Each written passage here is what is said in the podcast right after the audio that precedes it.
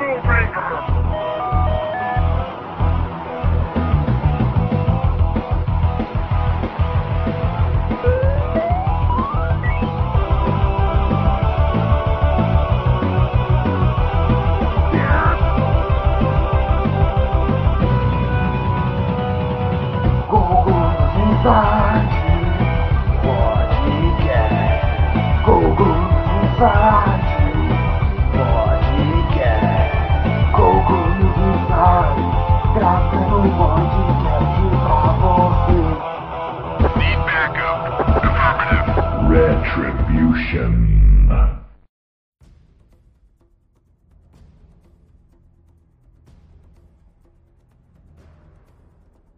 Fala aí galera, bem-vindos ao podcast News Inside. Essa aqui é a nossa edição de número 119.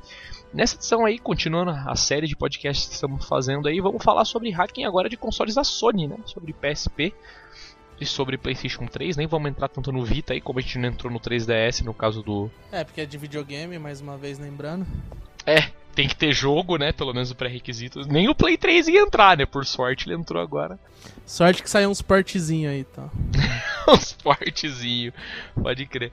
E vamos falar então sobre hacking, né? De jogos, de jogos de consoles da Sony, sobre PSP e o PlayStation, basicamente. Vamos falar sobre o surgimento dos hacks, né? Firmwares, custom, que no caso, por coincidência, aí os dois consoles tiveram. Falar sobre ODS e tal, essas coisas aí. Estamos aqui essa semana com o Sr. Limp apresentando os participantes. Fale oi, Limp.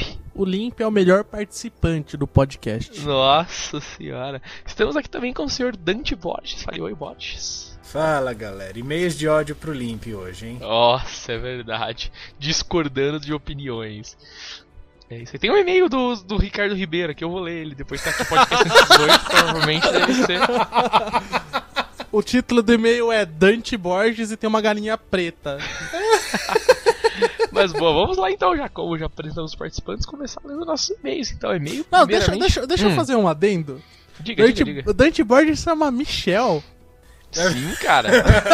Os caras descobriram.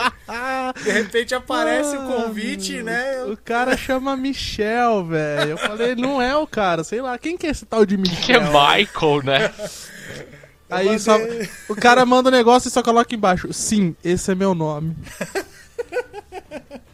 Ainda mandei pra Chu, falei, Chu, é você que vai lembrar. É mais fácil você lembrar que o tio, né? Aí eu falei, vou, vou sacanear o Limp, né? Mandei desse jeito. Caras, o Michael. Boa, vamos lá ler os e-mails então. Começando essa semana, e-mail do Sr. Paulo Taqueda. É, o assunto não é, não tem assunto, mas o e-mail é dele, vamos ler então aqui. Olá, aqui é o Nipoman. Sobre o 360, eu não tive um para desbloquear. Meu irmão que tinha um FAT, né, o modelo branco antigo. Quando eu fiquei sabendo do desbloqueio do Drive, perguntei se ele queria que eu destravasse para ele. Daí bora se matar aqui tentando abrir aquela zica cheia de travas. É o mesmo problema que todo mundo tem quando vai abrir Xbox primeira vez. Né? Aí quando finalmente consegui, coloquei o DVD numa controladora da Nvidia que eu tenho aqui. Aí aparece o filho da mãe perguntando se já podia levar o Xbox embora porque queria jogar logo. Mandei Nossa. ele a merda e nunca mais fiz de novo. um outro assunto. Recentemente fui dar uma passada pelas lojas de hardware de PC e vi uma que me chama a atenção. Se chama. Não, vi um hardware, no caso não é a loja, uma, um hardware que me chamou a atenção. Se chama Dignus Liva. Trata-se de um nano PC com processador Celeron, 2 GB de RAM, Wi-Fi, etc. E é como, e tem uma vantagem de ele rodar o Windows 8, porque como é uma plataforma Intel e não é ARM, achei ele bem interessante para fazer central multimídia. Usa 300 Obamas e 160 Obamas o kit desmontado. Ele mandou uma fotinha aqui que aparentemente é um. É como se fosse aqueles Raspberry Pi, mas com plataforma Intel tal. Vamos lá então, mais um e-mail aqui. E-mail do Sr. David Silva, mandando e-mail pra gente essa semana aqui. E3 2014 da Sony é o assunto. E aí galera Dani, falta apenas um mês e meio para E3 e estou mandando esse e-mail para falar sobre o que a Sony vai mostrar no maior evento de games do mundo. Ô louco, o cara já tem todos os É, o, o cara é lógico, mano, o cara é o maior gostador da Sony aí. Eu acho que vai mostrar jogo de Play 4. É. Olha lá ele fala, na minha opinião, o grande foco das empresas na E3, nessa E3, serão os jogos, com exceção da Sony, que além de jogos ainda vai falar bastante do PlayStation Now, que já está em beta fechado, do projeto Morpheus e do anúncio do Vita TV para o Ocidente. Apesar de que ainda de que ainda preza anúncios de hardware e serviços, a Sony vai mostrar muitos jogos, que em sua maioria serão exclusivos, com a exceção dos títulos Final Fantasy, Kingdom Hearts e Metal Gear Solid, que apesar de não serem exclusivos, também não irão sair para PC. Porém, as grandes estrelas da Sony nessa, nessa E3 vão ser os exclusivos, vários ainda que não foram anunciados, como o novo jogo da Guerrilla Games, da Santa Mônica, e dentre entre vários jogos de estúdio First Party, mas os jogos mais esperados ela vai acabar deixando pro final, como The Order, Drive Club e Uncharted. Nossa, você vai anunciar outro Uncharted? Não é possível, Caraca, né? Mas não acabou no 3? Parou no. É, parou no, no do Vita, né? Não sei se o Vita é canon, mas. Never Ending History. É, lógico, né? Ah lá, por fim, vários rumores vêm surgindo nas últimas semanas de que a Sony vai mostrar The Last Guardian na E3, um dos jogos mais esperados de todos os tempos. Ah, se, se mostrar, explode E3, né? Cara, se mostrar rolar. Last Guardian vai ser tipo. Sei lá, tipo, a, a- a maior espera depois de Gran Turismo, né? Acho que é esse. Pode crer, né? É Gran verdade. Turismo. Então, isso porque Gran Turismo sai, né, pros consoles. Agora Last Guardian não Sempre sai. sai, né? Alguém já viu algum dia, né? Gran Turismo e tal. Pois é. Ah lá, gostaria que vocês comentassem o que mais esperam ver na apresentação da Sony na E3. Nos próximos pods, eu ainda vou enviar o que espero ver nas conferências da Nintendo da Microsoft. Abraço, até mais. Cara, A eu... conferência da Nintendo você não espera ver nada, porque não vai ter. E boa, vamos lá então, e-mail do Sr. Moisés Guerra. Podcast 118 é o assunto Fala Galera DNI. Mais um excelente podcast. O tio realmente manja muito dos Paranauê e debulhou o assunto. Eu, particularmente, aprendi a destravar os FETs em 2010 e ganhei muita grana fazendo isso para amigos. Porém, com o Slim, eu parei no tempo por ter maiores dificuldades e várias e, e variações no procedimento. Não tive coragem de usar consoles de cliente como cobaia. E por isso, moral da história até hoje, perco grana recusando o serviço por só sei fazer do FET. Apesar de vídeo. Apesar de todos os meus consoles hoje serem bloqueados, gosto muito de acompanhar a cena para tirar um dinheirinho extra com isso. Fiz um vídeo em 2011 e ele já tem mais de 140 mil views e muita gente se matando lá nos comentários. E no mais é isso. Resta saber quem ganhou mais dinheiro com o console, se foi a Microsoft ou toda a cena gigantesca que acompanhou o 360. É verdade, bem pensado isso aí, cara. Porque como a gente mesmo falou, né, girava gira até hoje em torno de grana, né? E o, o, e o Shone provavelmente vai girar em torno de grana também. Porque os mesmos caras pra já vão co- começar a correr atrás do Shone agora. Aí ele fala, cara, sugestões de podcast. Jogos mais overrated, maiores decepções. E se o Dreamcast não tivesse fracassado? Olha só, cara, uma Nossa, excelente gente. pauta. Sim, sim. Sim, por favor, sim. Sim, né? E se o Dreamcast tivesse fracassado? Sim. Sim. O tio me abençoou com um já. Estou, estou feliz aqui. Até deixei o Play 3 de lado. Olha só, e-mail do Sr. Leonardo Eloy. Ele fala que decepção é o assunto, olha só. Re- ressaltando que Ah. o apelido de Leonardo Eloy, como ele gosta muito que a gente fale, é o foda. É verdade. Veio por meio deste e-mail comunicar que estou profundamente decepcionado com o público do podcast por não me eleger o pior participante coadjuvante. Eu não entendi por que isso. Porque isso é do podcast 100. Vamos Tá, tá bem no tempo. É, Pode ser eleito o pior acompanhador de podcast já, né? Cara que baixa no 56k e só agora chegou o 100 pra ele. Boa, vamos mais um e-mail aqui. E-mail do Sr. Ricardo Ribeiro, É podcast isso, e-mail? 118. É, É, só isso. É só queria mostrar o. Exatamente. Só fez, só fez um post no Facebook, o cara. Foi isso. Pois é. Hum, antes do e-mail do Ricardo Ribeiro, só queria falar que a Nintendo não participa da E3 porque a Nintendo não faz videogame. Pode ler o Olha. e-mail dele agora. Fica a A dica pra você. Nintendo não é empresa. É, os caras não deixam, na verdade, eles participarem, né? Eles até querem, mas ó, agora vocês não podem Vixe, mais. vem, lá vem agora. Olá, cara, amigos do News Inside. Eu amo o Dante, vai estar isso. Não, o assunto é podcast 18. O vosso, vosso último podcast foi muito bom, mas não parecia uma mas mais parecia uma palestra feita pelo Tio Solid. Achei estranho o Maroja não participar, afinal o assunto era o Xbox. É impressionante como o, X- o Xbox One do Maroja reconhece a sua voz. Desconfio que o Maroja participou de algum beta teste da Microsoft. Olha só, é verdade. Porque não sabe, foi o vídeo que a gente postou no blog lá. Do Xbox do Maroja. Temos que até agradecer, mas eu não lembro quem mandou. Foi Gustavo alguma coisa, não foi? É, Gustavo alguma coisa no Facebook. Eu coloquei o nome dele lá, coloquei o link pro Facebook. Vamos dele lá, vamos achar o post que eu já agradeço, mas continua aí. Então, agora, agora já começa, hein, olha lá. Em relação aos comentários do nosso amigo Dante Borges. Nossa, Sempre comigo, o que, que eu Tirando fiz? essa situação que ele precisa tirar. deixa eu eu, entendo- só falar Gustavo Mattioni. É, isso aí. Ele fala: Eu entendo perfeitamente qual é a dele. Estamos todos aqui pra zoar uns aos outros. Afinal, Mas- se não fosse isso, pode seria muito, muito secante. No entanto, exatamente. Vírgula, But- no entanto. é como eu disse, abusar da piada pode tornar a piada chata. E sinceramente, vocês até podem zoar a Nintendo. Podem zoar a mim e meio mundo. Eu sou feliz com os jogos da Nintendo. O console tem jogos sim, pronto. Ele tá se enganando, né? Ele precisa falar isso pra É. ele, né? O investimento e Ele tal. precisa dizer pra ele mesmo, né? Não, ele tem jogo, ele tem jogo, né? É, aí ele até fala aqui, ó, posso deixar até bem claro que eu também tenho um Play 3, um Vita e um 3DS aqui, então eu sou muito mais aberto ao mundo dos games. Ah, não gosta da Microsoft então, preconceituoso. Pode crer, né? Qual é o teu problema com a caixa X aí? Qual é o teu É, problema? Sobre os comentários, você, tio, você está enganado. O presidente da Nintendo nunca disse nada nos Nintendo Direct. Ele pode ter dito em uma reunião com os investidores, mas no Direct seria impossível. Até O porque a tio Nintendo... participou da reunião É, com cara. os investidores. Até porque a Nintendo Direct serve para informar novidade e não para dar explicações. Mas eu acho que eles deram sim, eu tenho certeza que é só se não foi em Direct então. Mas eu lembro que eu vi um vídeo dos caras, né? O, pli- o famoso Please Understand e tal. É, aquele lá falando, pô, desculpa aí, fiz É, um jogo, exatamente. videogame meio fracassado. Não, a gente fez o nesse- videogame, mas, né, tipo, demorou pra lançar jogo e tal. Aí eles falam aquela, aproveita esse e-mail também pra perguntar se algum de vocês já jogou o novo exclusivo da 3DS, o Nintendo Pocket Football Club. Eu estou adorando, apesar dos gráficos serem bem estilo SNES, o jogo é viciante e tem sido muito bem falado. En- Enfim, é isso, você jogou Limp. Não, eu só tô jogando Final Fantasy Theater Hitman. Nossa, Nossa. pode crer, de dancinha, né? Não, é Final Fantasy, mas é jogo de música. Ah, Pode então, crer. Por isso, né? É, as músicas do coisa- Final Fantasy, né?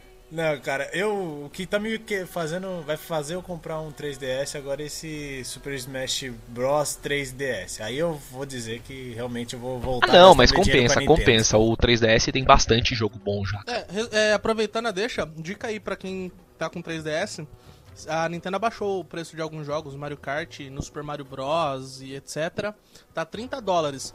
E uma dica maior, quem tiver, quem ainda não vinculou a conta no aquele Mi Universe lá, dá pra deixar convertido, é, deixar a conta como canadense, que o dólar canadense convertido é mais barato que o dólar americano.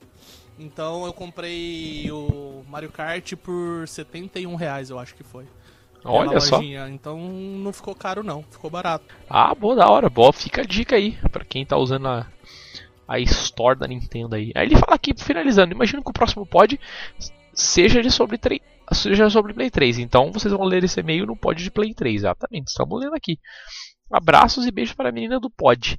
Está mandado e-mail aí então, último e-mail da noite, e-mail do senhor Fabrício.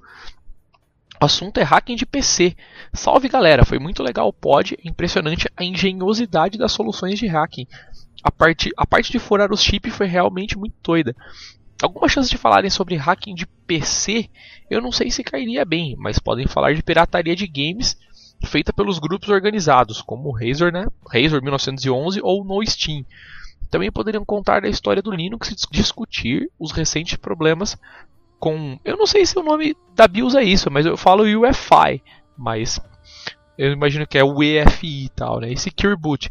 E a aparente tentativa de alguns fabricantes da Microsoft de dificultarem o uso do Linux. Quem sabe discutir até a emulação de consoles nos PCs e seu futuro.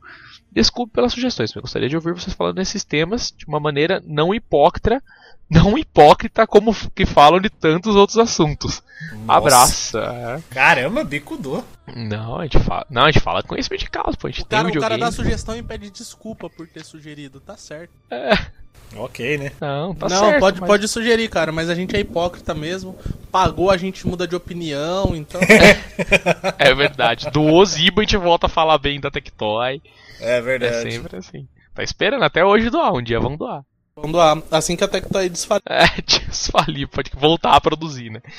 Enfim, chega de e-mails, então vamos começar falando aí sobre hacking, né? De consoles da Sony, começar falando sobre o PSP.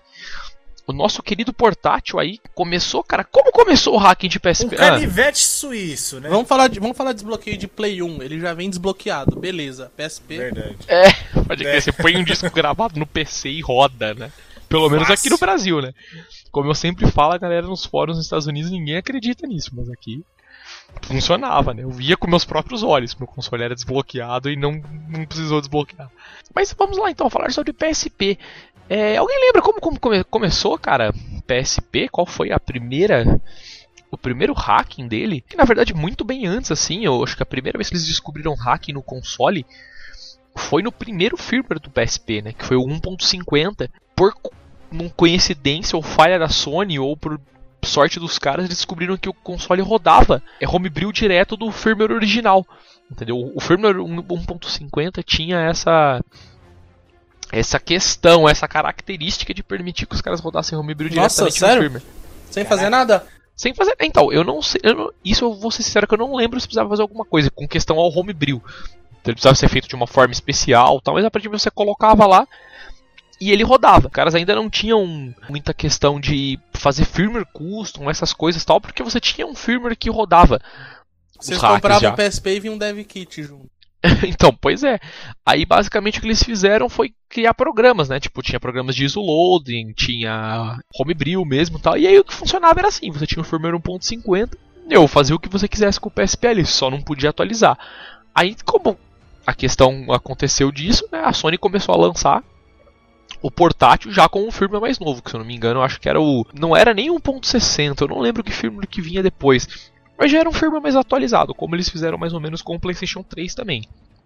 E por consequência disso, aí começaram a surgir de fato mesmo os primeiros hacks para o PSP, que basicamente era hacks para downgrade, né? Faziam downgrade para o firmware 1.50 para poder usar as funcionalidades do firmware 1.50, porque ele era o único custom hackeado, né? Até a época, pelo menos, era só ele que você conseguia rodar homebrew só nele. Tanto que o meu PSP, quando eu comprei, eu hackeei ele dessa forma. Ele tava no firmware, acho que já 2.60, uma coisa assim. E ele já tinha um spot, cara, o spot do Tiff.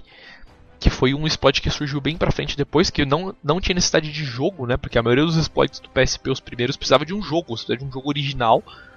E com base nele você colocava um save normalmente modificado para poder trigar um exploit, alguma coisa, para poder fazer o downgrade pro firmware 1.50. O objetivo era sempre esse, na verdade, né? Voltar pro firmware 1.50 e ficar nele no caso, né? Porque ele rodava homebrew diretamente do firmware original. Aí eu, como eu comprei um PSP, Você lembra se nessa época rodava ISO? Ou era Rodava só- ISO, rodava ISO. rodava ISO, tinha, tinha loading de ISO, porque o, a forma que eles tinham de hackear o firmware 1.50 eles tinham kernel access, né? Então eles conseguiam rodar ISO. E aí depois dessa, depois para frente da atualização eles não tinham mais isso, por isso que eles sempre precisavam voltar pro pro firmware 1.50 através de um spot de jogo, normalmente, não eram todos os jogos, né? Porque alguns jogos poderiam ter bugs, mas não tinha como você fazer downgrade, né? Que era o que eles precisavam mesmo. E aí, enfim, aí surgiu um dos primeiros bugs aí famosos que eu me lembro, que eu me recordo, que é o exploit de TIFF, né? Que era basicamente você copiava uma imagem TIFF, um arquivo, né, TIFF para o PSP, ele tinha a capacidade de, de ler esses arquivos e você copiava um arquivo que, sei lá, dava, trigava também um bug no PSP e como o bug trigado era muito baixo nível, né, já era bem mais baixo nível do que bug de jogo. No caso, você conseguia ter um, um exploit de kernel aí e fazer o downgrade para 1.50. Aí nessa época você tinha as duas opções aí. Você já podia ficar no 1.50, mas aí nessa época já começaram a surgir os primeiros firmware custom. Que você só tinha como instalar voltando para 1.50, porque a partir dos outros firmwares você não tinha como instalar ele. Você não tinha, é, você não tinha exploit para poder poder instalar o firmware direto. Você tinha que voltar para 1.50 e do 1.50 você atualizava direto para um firmware custom, porque ele reconhecia como um update normal tal e atualizava para você que aí começaram a surgir os primeiros firmes do Dark Alex, tal que eram os Finado antigos, Alex. é, então, que eram os antigos ME, SE e tal, né, o firmware Nossa. ME e SE. M33 e por aí É, então, vai. não, é, foi bem antes do M33 Não, bem antes, isso, é. bem Bem antes. antes, é. Isso foi o primeiro mesmo firmware que ele lançou, que na verdade era o, o 1.50 mesmo, era o 1.50 ME, que basicamente tinha capacidade de carregar ISO e tal. Aí ele começou a criar aqueles esquemas dele de, de poder compactar isso, né? Aquele formato que ele mesmo criou lá, o CSO e tal. Que era para você poder carregar ISO comprimida sem ter perda tal, né? Porque na época mesmo assim também não tinha cartão de memória muito grande para você copiar os jogos.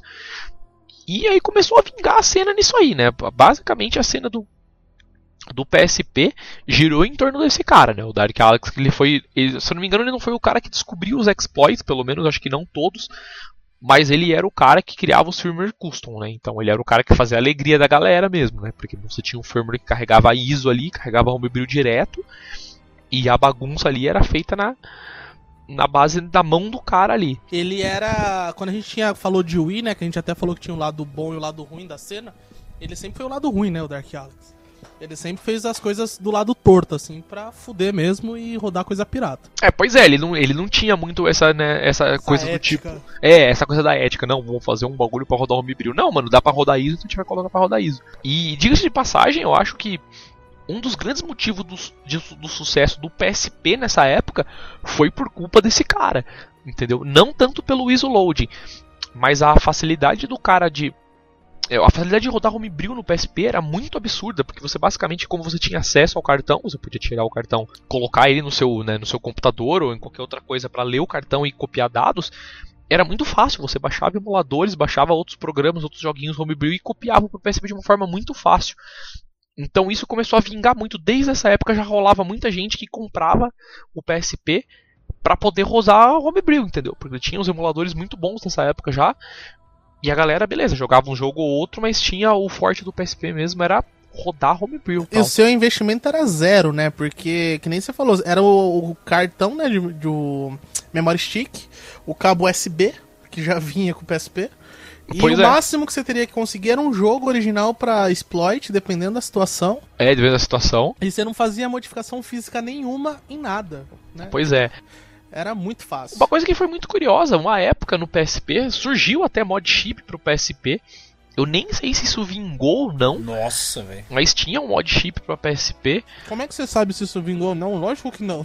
Então, não, vingou assim, eu digo, se- Não, pelo chegou menos um a ser tempinho, é, né? É, chegou a ser né? bem comercializado, exatamente. Eu nem sei se chegou a ser comercializado, porque eu lembro que a ideia do mod chip, ele era basicamente você fazer um dual boot no PSP, sabe? Porque você ele tinha uma NAND que você podia deixar um firmware hackeado, né, ou no caso 1.50, e no firmware original você deixava um, um firmware atualizado, porque daí você podia usar PSN, podia jogar os jogos mais novos via UMD, algumas coisas do tipo que você precisava de updates, e- e do outro lado você tinha um firmware inteiro hackeado no mesmo aparelho. O mod chip servia basicamente para isso.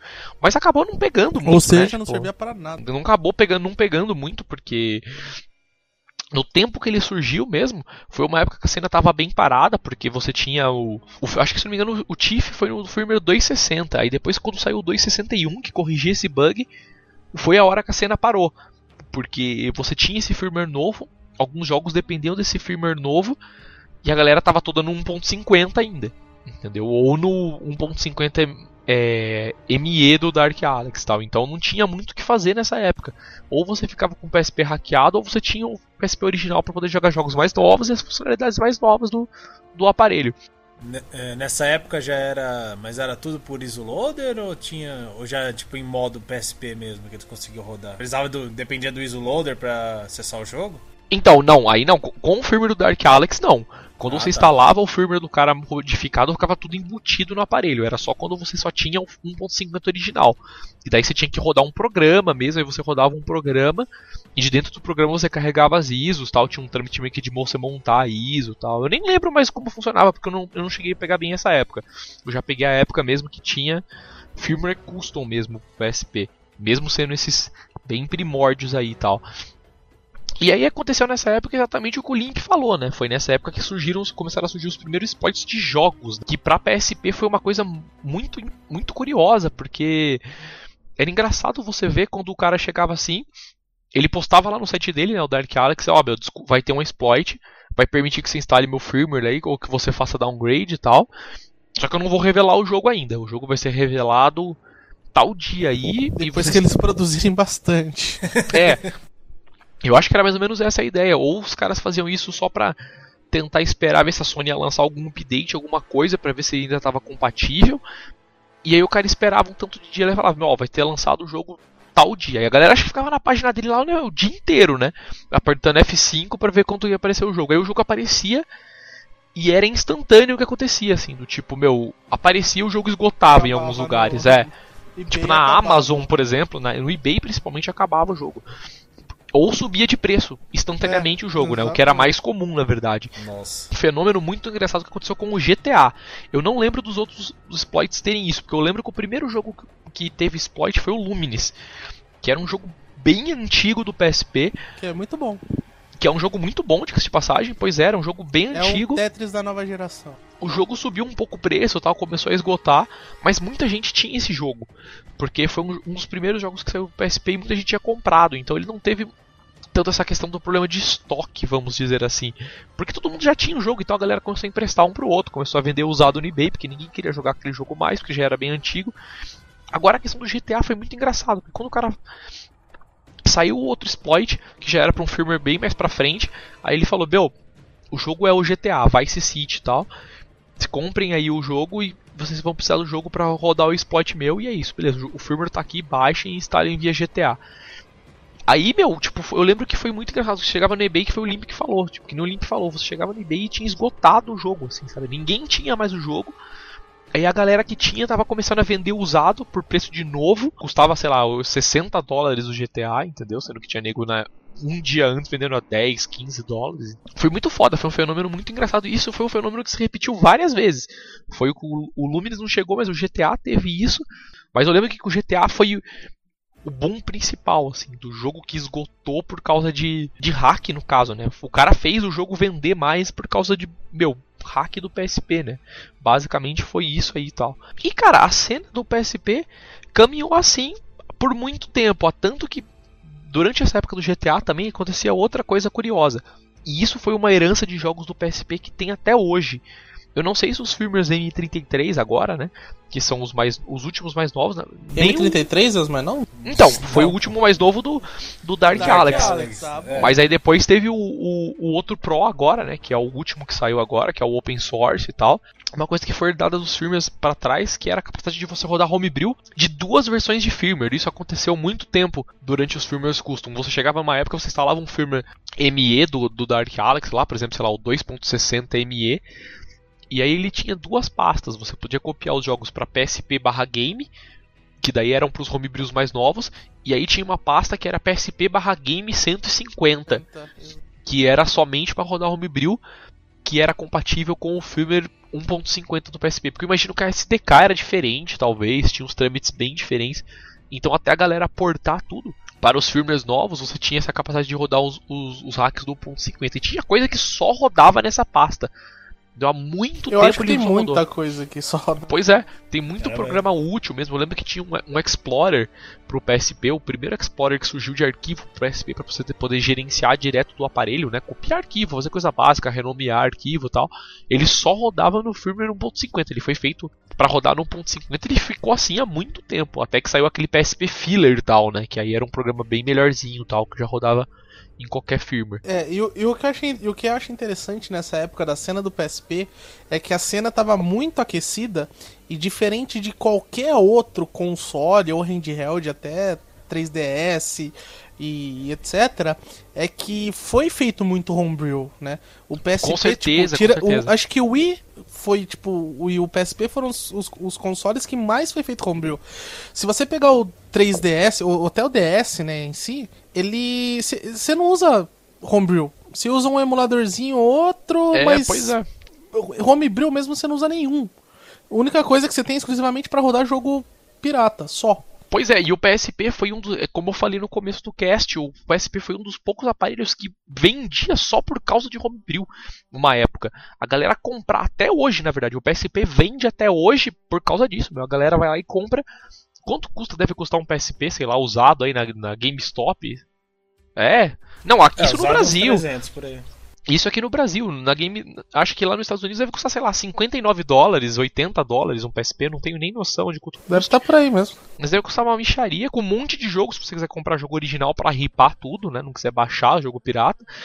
Mas ainda assim, você tem uma máquina de emulação fodida, extremamente capaz, por um valor muito baixo. Entendeu? É muito atrativo isso no PSP, porque é muito fácil, né? Você pode dar para qualquer pessoa que não tenha conhecimento, né, de paputa, tem que copiar um exploit aqui, um hack ali, um bagulho ali. Não, é só copiar o arquivo pro memory stick, não precisa fazer nada. Então, o que aconteceu depois de muito tempo que a cena ficou assim, né, com com atualização de firmware, você tipo tinha que comprar um jogo para desbloquear, tal, dependia de normalmente de um jogo para desbloquear, você tinha que comprar um PSP e rezar para ele vir na versão, né, que era exploitável, vamos dizer assim, para poder comprar o jogo também e instalar um firmware custom, foi que daí do nada, né, em conjunto com o Dark Alex lá e mais uma galera que pesquisou também, galera foda de hacking aí e tal, os caras descobriram a famosa bateria de Pandora pro PSP. Que foi a sacada mestre do gênio do universo do mundo É. do Homebrew, velho. Exatamente, que foi, o- ainda, ainda inexplicável. que foi o super, funciona. é, foi o super trunfo fudido dos caras. Foi isso aí, porque chegou uma hora que os caras começaram, aconteceu que nem com o PlayStation 3, os caras começaram a vender PSP que não tinha downgrade, os negros não achavam mais exploits e você não conseguia mais hackear. Então começou a ficar aquela coisa do tipo, pô, mano, tá saindo o PSP, a gente não consegue hackear, tal, vamos tentar achar uma forma nova de aproximar, né? O hacking né, da galera aí sem ser de- através de jogos, né? Que foi que aí que os caras chegaram com isso do nada, meu. Que foi um negócio que a gente descobriu.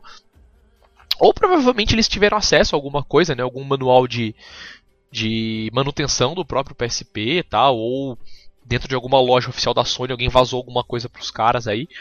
Que basicamente era o que? Você tinha uma bateria, eles descobriram que. Você tinha uma bateria? Não, a própria bateria do PSP. É, a própria bateria do PSP. Eles, Não era uma qualquer. eles descobriram que se você trocasse o serial da bateria, que toda vez que o PSP ligava, eles descobriram que o PSP consultava o serial da bateria. Eles descobriram isso de alguma forma. E aí eles foram, foram e eles descobriram que se o serial fosse um serial exatamente certo lá, que obviamente nenhuma bateria vendida no mercado tinha esse serial. Eles descobriram que se, se a, ba- a bateria tivesse esse serial, o PSP, em vez de tentar dar boot pela memória interna dele, ele tentava dar boot pelo memory stick. E aí ba- bastou eles tentarem descobrir o que precisava colocar nesse memory stick, que foi daí que provavelmente eles conseguiram ou vazado da própria Sony, ou os caras foram por tentativa e erro aí e conseguiram criar os, os programas, que aí surgiu o famoso Despertar do Cemitério, né, que era o programa de, de tirar brick do, do PSP, né, pra galera que tinha problema dando brincando no PSP e tal, nessa época, atualizando o firmware, fazendo downgrade e tal, que tinha o que eles chamavam de Despertar, do, o Dark Alex lançou o que ele chamava de Despertar do Cemitério, que era um programa que rodava através da bateria de Pandora, porque o- basicamente a bateria de Pandora foi feita com o quê? Eles lançaram a- a- o esquema da Pandora, né, revelaram isso e lançaram um programa deles. Só que o programa deles basicamente fazia o quê? Permitia que você instalasse um outro firmware, qualquer outro firmware por cima do seu aparelho. Né? Normalmente um firmware hackeado. Era só isso que o programa fazia. Eu lembro que, se eu não me engano, ele não tinha nem menu. Você só colocava a bateria, ele já procurava um arquivo e já começava a instalar tal. Era bem simplão, funcionava, né? Não dava nenhum pau, mas era simplesmente isso. Só que ele não corrigia alguns problemas mais graves, tal, né? Porque tinha uma galera que destruía o PSP de forma irrecuperável, né? Durante downgrade e tal. Apagava arquivo que não devia da flash e aí quebrava fodamente. Aí com o, Despertar do Cemitério, o Dark Alex lançou esse programa, que era um programa que tinha uma, né, uma interface igual a do PSP, isso era muito foda. E o programa fazia o que? Você conseguia fazer umas operações muito mais fodidas no PSP, do tipo instalar um firmware original, instalar um firmware custom, tentar arrumar o firmware que estava bugado no seu PSP, ele reformatava a flash, caso você tivesse feito, tipo, sei lá, tivesse dado algum problema na sua flash, tipo de setor defeituoso, alguma merda do tipo assim. Ou praticamente ele fez o quê? Ele deve ter tido acesso ao programa oficial da Sony e clonou o programa da Sony de forma homebrew. Basicamente isso. Então você tinha todas as funcionalidades para recuperar PSPs e reparar PSPs, né, instalar firmware custom dentro daquele programa. Aí a partir disso, pra Sony fudeu, né? Chegou uma hora que a Sony falou: "Nossa, meu, fudeu". Foi o primeiro fudeu do PSP que a Sony falou. Que o cara falou: "Meu, agora a gente tá não vai ter o que fazer, todo mundo vai hackear PSP a rodo aí, porque não tinha o que fazer. E mesmo os nego que brincava PSP podia arrumar o PSP em casa, não precisava nem mandar pra Sony mais pra arrumar. Eu achava um pouquinho complicado esse programa, cara. Quando eu, pri- primeira vez que eu tentei mexer com ele e tal. Era bem. Eu não sei se era mais o, o medo de, de fazer alguma besteira. Ou porque eu achava. Como eu ainda tava dando- andando um pouquinho nessa. Nessa área de, de hack, eu achava meio complicado. É, o que acontecia na verdade que dava muito problema no na questão do da Pandora é que você precisava ter um stick que era pequeno, ele não podia ser muito grande, se eu não me engano, o limite era Dois- 512. dois- era Acho que 512 é ou, 512. ou 1 um GB original. giga. É, era 1 GB original ou 512 podia ser pirata. Porque você tinha que trocar uma coisa no stick também, que nem todos os sticks tinham capacidade de fazer. É, na verdade, você, o stick ficava unicamente pra isso, você não usava mais Isso, pra nada. exatamente. Você só conseguia usar ele no PSP de volta se você formatasse ele depois de novo no PSP, né? Removesse esse essa coisa que estava escrita né, num lugar especial aí que ele voltava a funcionar no PSP depois. Mas era, acho que era o, o trampo mais complicado era esse. E, lógico, o trampo mais complicado também era hackear a bateria, né? Você tinha que ou desmontar a bateria e fazer o circuito interno da bateria, ou você conseguia ainda, depois de uma época os caras descobriram que dava para você trocar o serial da bateria direto do PSP. Puta que pariu, esse eu não sabia. Isso era o cúmulo. Os caras descobriram que a, que a flash da bateria do PSP FAT era regravável direto do PSP. Então Puta você conseguia pariu, trocar o, conseguia trocar o serial da bateria para o serial da Pandora direto do PSP. Então eu conseguia pegar o meu PSP hackeado, criar um, um stick e criar a bateria. Eu transformava temporariamente a minha bateria em uma Pandora, colocava no PSP de um camarada, por exemplo, para recuperar o PSP dele ou desbloquear o PSP dele. E depois eu voltava ela pro meu PSP e voltava o serial Nossa dela para ser original senhora, e pô, eu continuava usando. Que sensacional, isso eu não sabia, velho. Pra mim era é, só soldar o fiozinho. Não, não tinha como você trocar o serial da bateria. Eu fazia isso direto, minha bateria eu usava para isso. Na própria loja, que na época que não tinha Pandora ainda pronta, né? Que os caras não vendiam Pandora pronta. Eu fazia isso, cara, porque dava pra você trocar o serial. Era um programa que você trocava. Agora, se eu não me engano, dá pra você trocar o serial direto do recovery do, do firmware Pro. Se a sua bateria suportar, ele troca pra você. É muito, é muito absurdo isso, tá? E aí, meu, e aí é, foi só, gingando só, assim. Só situando a galera, tudo isso que a gente fala é época de PSP FAT, né? É, pois é, FAT e começo Exato. do Slim, na verdade. O começo do Slim também tinha Pandora. Então, mas a Pandora surgiu mesmo quando era FAT ainda. E sim, sim, surgiu quando era FAT. É. Eles tinham um PSP Slim, que foi o primeiro modelo do Slim. Nem na questão 2000 e 3000, mas o primeiro modelo do 2000, que era é, que exatamente que era teoricamente o melhor dos dois mundos, porque você tinha um PSP que tinha mais RAM, que era melhor para para homebrew, tal, as coisas, e um PSP que podia rodar a bateria de Pandora. Então, se você quebrasse ele em algum momento, você poderia recuperar a flash dele com a bateria de Pandora da, de alguma forma. É, aí o que aconteceu depois que a Sony foi foi fazer o quê? Depois de muito tempo, meio que eu acho que sem, fazer, sem saber o que fazer, né? Porque ela teria, ela teria que trocar todo o sistema de reparo oficial dela por causa dos caras, né? Porque a, provavelmente o PSP era reparado dessa forma na Sony oficial. Então os caras tinham um problema meio grave aí. Então eles passou muito tempo, eles foram lá e lançaram o PSP Slim novo, sem ser o 3000 ainda, não era a época do 3000. Que aí você tinha o PSP novo. Eles, eles trocaram algumas coisas lá dentro do, do, do boot do PSP e ele não dava mais boot na Pandora. Então a partir desse ponto você tinha o PSP FAT que era hackeável, 100% hackeável, o Slim que não era hackeável, que era 100% hackeável, que é o caso do Limp, e o Slim que não, não era hackeável, mas não era hackeável porque não tinha Pandora. Ele ainda podia ser hackeado via exploit de jogo, tal, de alguma forma, mas ele não teria Pandora. Caso você quebrasse seu PSP em algum momento, você tava na roça. Tal, que é o que acontece até hoje com o PSP 3000. O PSP 3000 também tem essa qualidade, vamos colocar entre aspas aí. ele, defesa, né? é, ele é o bootloader novo igual do 2000 modelo novo também. Então se ele se tiver um problema com isso, você estava na roça. E aí voltou também o mesmo problema, que foi a galera você ter um PSP que não dava para você desbloquear, né? Ou dava até certo ponto, né? Se você não comprasse um já atualizado, você ainda tinha como desbloquear e a galera que não que, que tava ali na bagunça, né? A Pandora que era a galera da bagunça. Então, mas mas a Sony, é, é, vale uma ressalva aí pra Sony que foi o lançamento da placa do capeta, né? Exato, que é isso que eu tô dizendo. A ah, tá, questão tá, mas do. foi bem antes do 3000. Foi, foi, por isso que eu tô é, dizendo. O, já teve. Já vinha nele, né? Pois é, o PSP 2000 que não era compatível com a Pandora. Era exatamente o que elas chamavam da placa do capeta, é, que era a então... placa que tinha um bootloader diferente. É, vale, vale, a ressalva que, tipo, você tentava desbloquear de qualquer forma, você explodia seu PSP. Já era. É. Pois é. Quem, pra quem não tem a noção, como, como nos fóruns tinha esses nomes, né? Placa do capeta, Devil Placa, placa amaldiçoada. É, porque basicamente era, era o que? Os firmwares, ah, os exploits atuais não funcionavam nela a Pandora não funcionava nessas placas, né? Que era a versão 2000 e 3000, aí, como eu chamei já antes no podcast. E aí, se eu não me engano, os instaladores de, de firmware hackeado também não funcionavam nessa placa. Ele precisava de uns outros trâmites, porque daí quando você trocava o firmware para um custom, é, pelo menos os customs que já existiam, o PSP não ligava mais. Então era um problema muito grave que a galera tinha, porque você poderia instalar um firmware custom em um PSP que tivesse essa placa, e bricava o PSP pra sempre. A única forma de recu recuperar era mandando pra Sony. Só muito, eles muito tinham. Muito Tio Solid, muito da hora fez isso.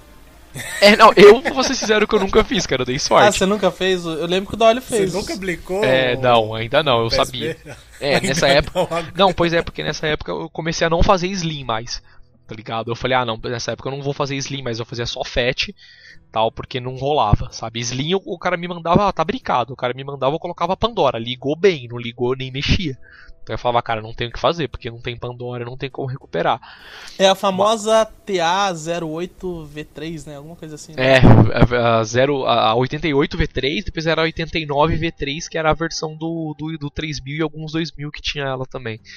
Cara, eu sei que eu sei que na época que a, a negada começou a comprar PSP e vinha essa placa, a negada chorava, velho. Porque quem não viveu a cena, ou quem, tipo, tava começando a entrar na cena naquela época e quis comprar um PSP pra desbloquear, é, e pegou bem o lançamento dessa placa, porque a gente tá falando aí coisa do quê? Um ano que demoraram pra desbloquear essa placa? Pois é, até mais, eu acho. Então, e, então assim, foi aquela assim, PSP bagunça, bagunça, todo mundo PSP, faz o que quiser, faz o que quiser. Beleza, placa do capeta, fudeu. Tipo, comprou um PSP com a placa do capeta, abraça. Não tem o que não fazer, tem o né? que fazer, jogo original e. Cara, Nem eu, emulador podia rodar. eu lembro na época que eu tava trampando e tinha uma mina que sentava do meu lado de mesa, assim, eu dividia a mesa com ela e eu tinha um PSP, ela ficava vendo aquilo, puta que da hora, PSP e tal. Aí ela foi lá e comprou dois, um pra ela, um pro noivo. Os dois vieram com a placa do capeta no lançamento, assim, bem no começo. Eu falei, filha, abraça. E ela ficou com. Cara, ela ficou com o PSP na caixa, acho que durante um ano, velho. Porque ela não conseguiu fazer nada, nada, nada, nada. É, e também lembrando que as- os MD nessa época também já tava vindo com os preços absurdos. É, pois é, como tudo, né? Como qualquer jogo que vinha pra cá vinha com os preços caríssimos, então era meio foda se manter só no original e tal. E, meu, aí a Sony foi mantendo nessa época, até uma, uma, uma hora que a galera atualizou os firmwares, né? O, eles fizeram um trâmite de firmware que você tinha um exploit, e aí você fazia o quê? Você não podia atualizar o seu PSP. Que aí começaram a surgir os primeiros firmwares que você tinha o que eles chamavam de soft mod, né? Você não fazia a troca do firmware permanentemente. Você tinha um firmware original Sony que tinha um exploit, que se eu não me engano o mais famoso desse daí foi o 371, que você tinha um firmware 371 que era explorável, e aí você não podia atualizar sua PSP mais para um firmware original. Aí você fazia o que? Você colocava no 371, rodava um exploit do jogo, carregava o firmware custom dessa forma, e aí enquanto você não desligasse o seu PSP, ele estava desbloqueado. Né, desligasse na questão assim, você podia colocar ele em stand-by, fazer todos os testes, senão não podia tipo, deixar a bateria dele acabar. Se a bateria dele acabasse, você tinha que, né, entre aspas, aí, desbloquear o PSP de novo. É, só, só me situando também, que eu não lembro exatamente, nessa época o M33 ainda era o que reinava. É, era o que reinava, na verdade. Depois, porque o MT-3 foi assim.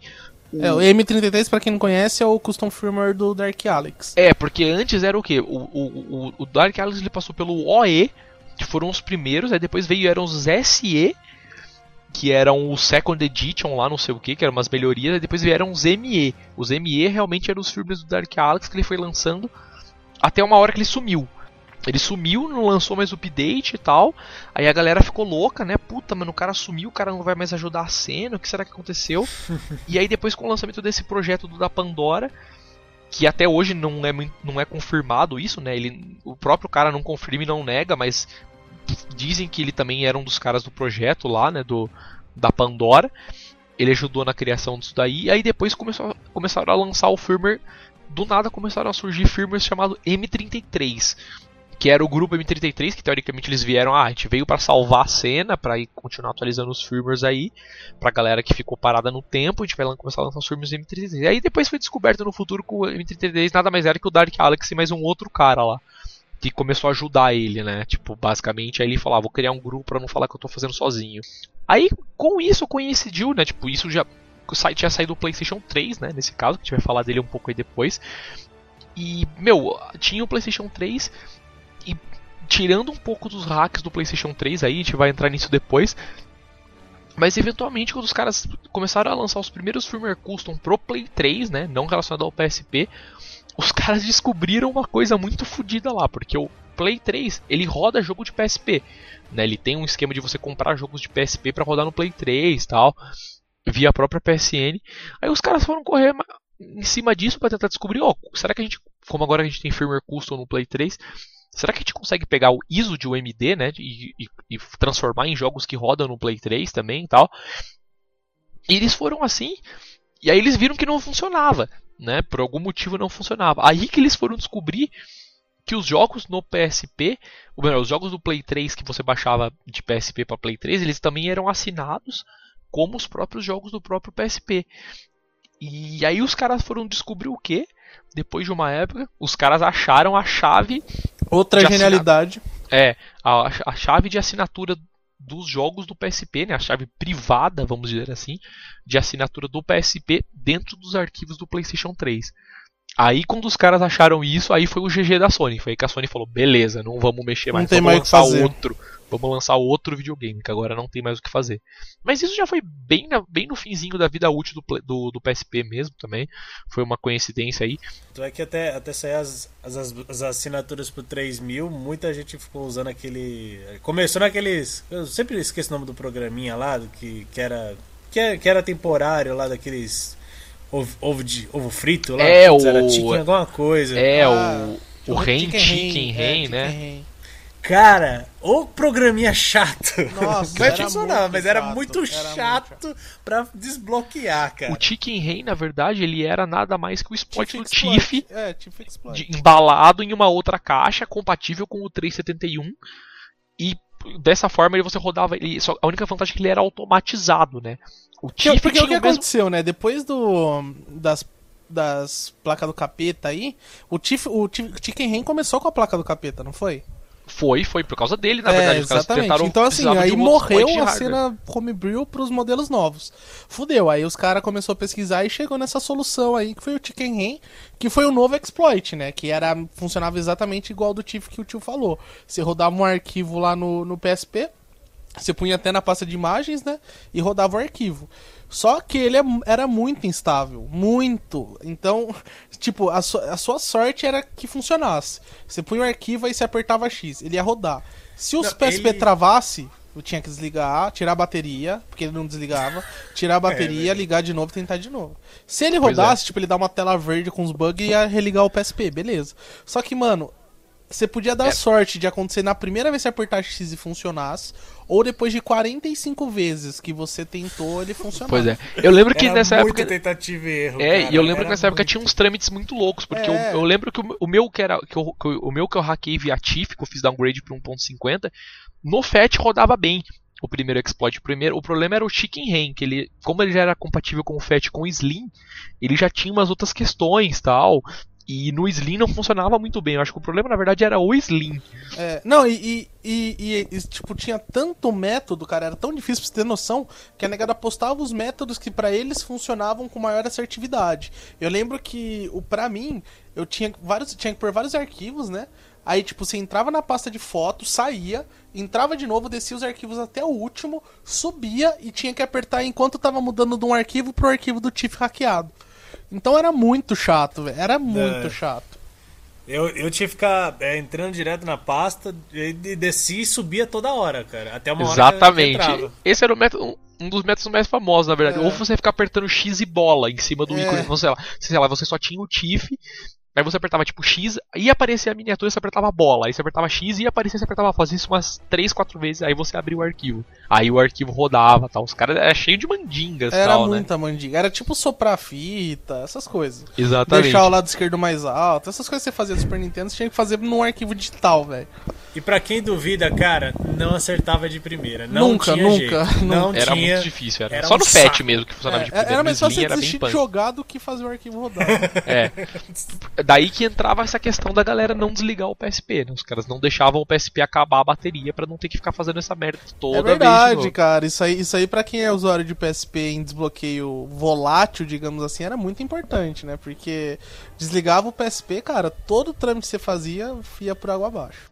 É, exatamente. Você não perdia jogo, não perdia nada, mas você tinha todo esse trampo de rodar os bagulhos tudo de novo, que às vezes era um puta saco pra fazer É, funcionar. por- porque, porque até então, né, pelo desbloqueio de Pandora, era um bloqueio definitivo, né? Cê- Isso, pois é. modificava kernel, sei lá, mano, você fazia o que você quisesse. É, você trocava o firmware mesmo, né? É, eu, eu, eu não esque- eu não esqueço o dia na faculdade que apagaram a flash do tio do PSP.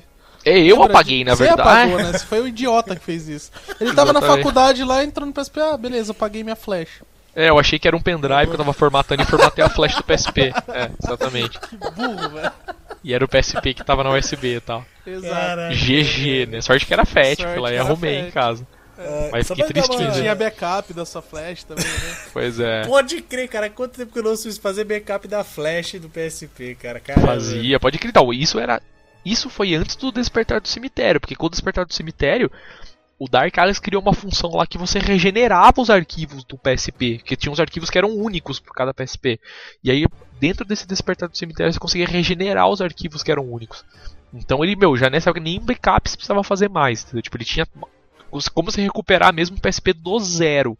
Destruído do zero, você conseguia recuperar.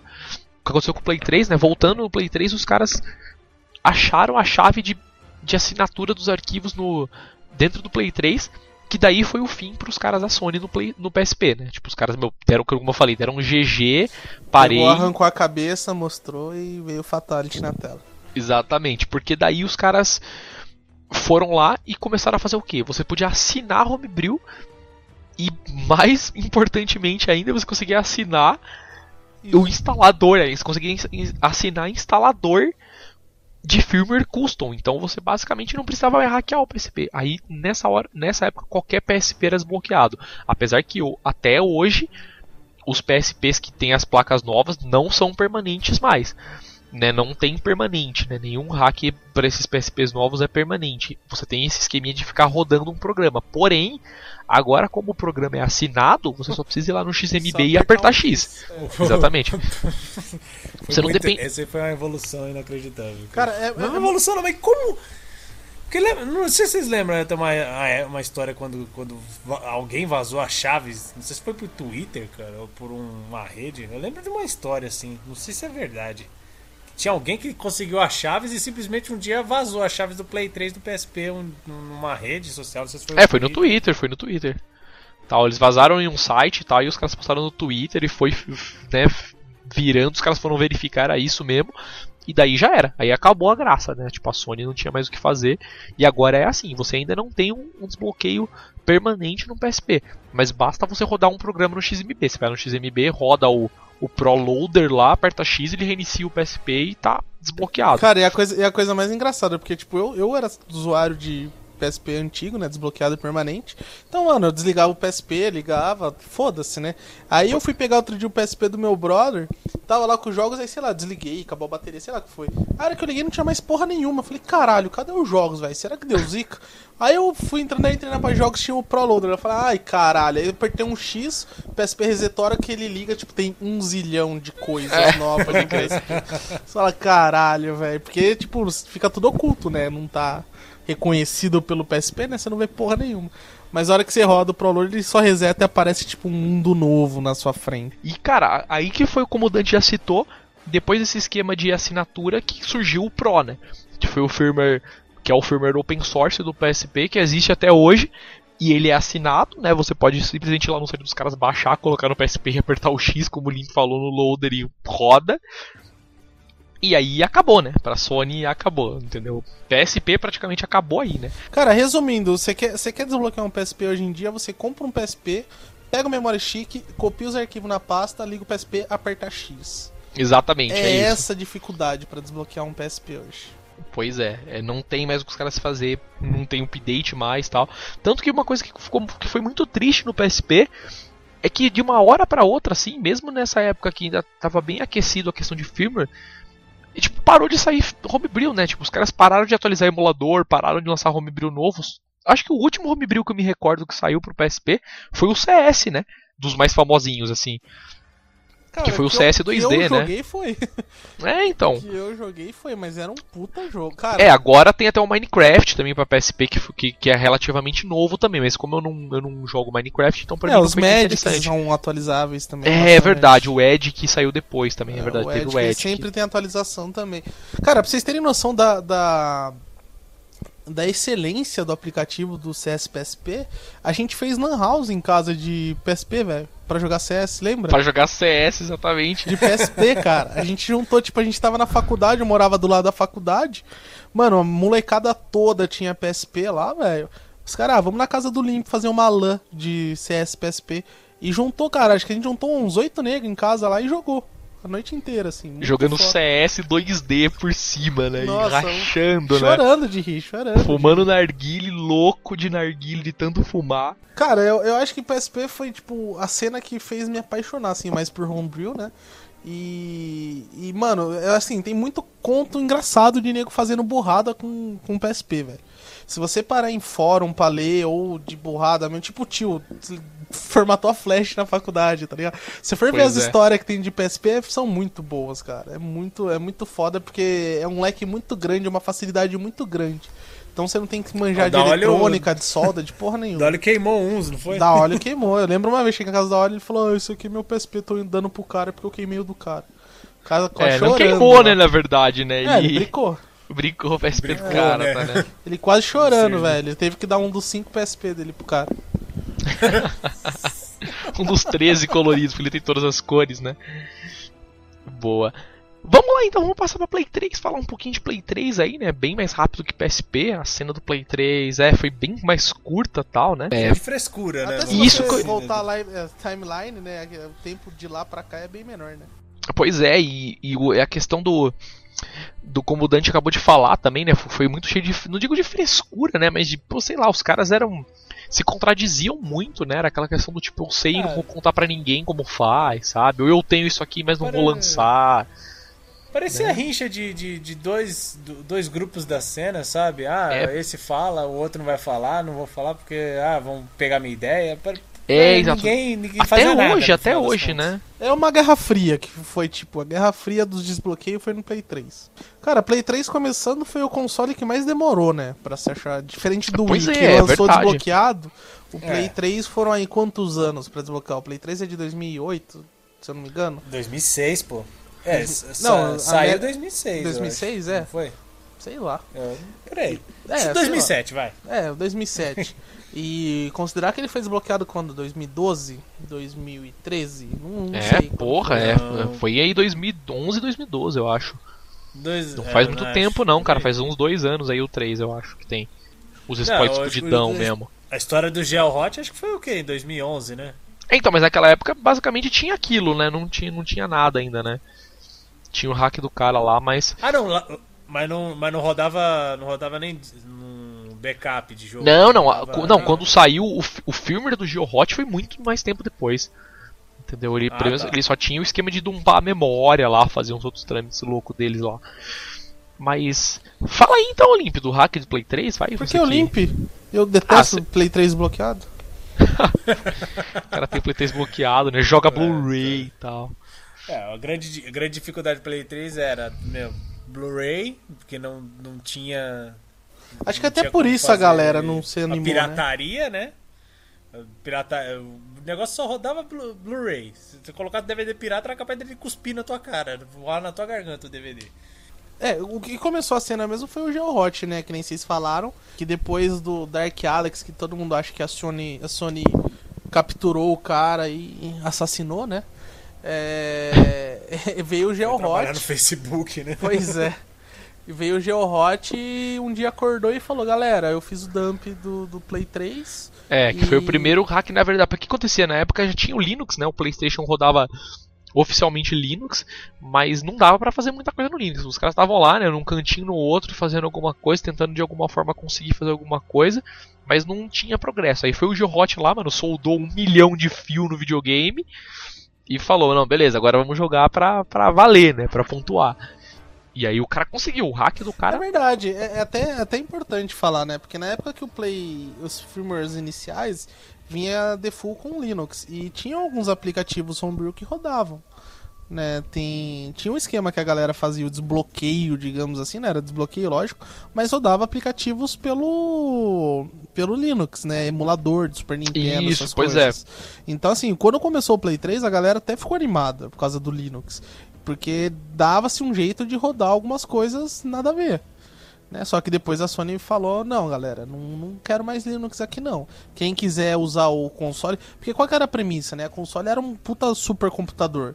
Tanto que hoje em dia tem muitos lugares que usam um Play 3 como servidor. Né? Então o Play 3 não serve nem como videogame, serve como servidor, serve pra. Os eu caras lembro- usavam pra calcular, fazer Exato. cálculo de coisas e tal, né? Até pra. Eu lembro que tinha um. Uma loja que eu fui uma vez que era um monte de tela, assim, que projetava uma imagem gigante. Cara, a gente roda através do Play 3, né? Então.